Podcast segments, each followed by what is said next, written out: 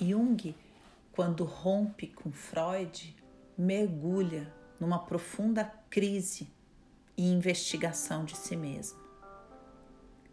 Decide fazer um caminho para o seu interior mais profundo, através da interpretação dos seus sonhos.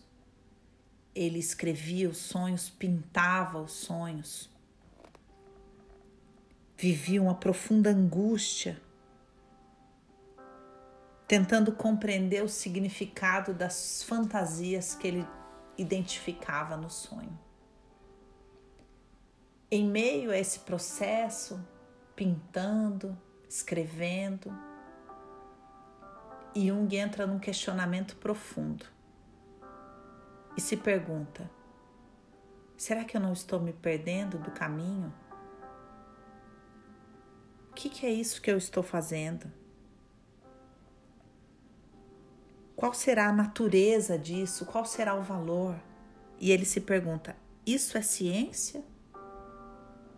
ou isso é arte? E depois de um longo silêncio, houve uma voz feminina dentro de si respondendo: Isso é arte. Jung então começa a estabelecer um diálogo com essa voz, que mais tarde ele vai chamar de ânima, a porção feminina da sua psique. E ao falar sobre essa porção, um dia ele diz: Eu sentia por ela um misto de temor e admiração. Quando nós decidimos mergulhar num processo de cura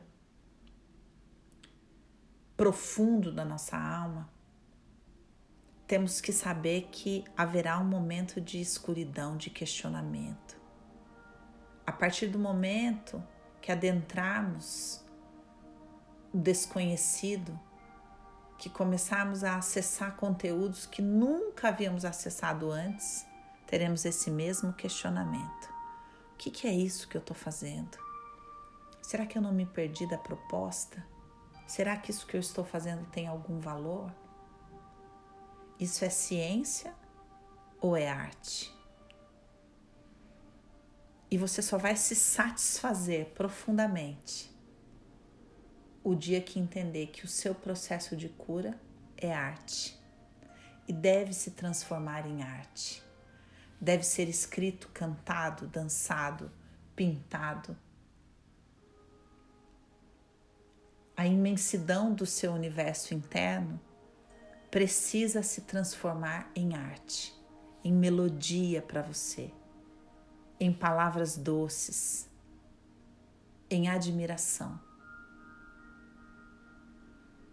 Quando você olhar para as suas lágrimas, para os seus mergulhos profundos, para aqueles insights extraordinários, dê um risinho assim e comente com você. Isso é arte.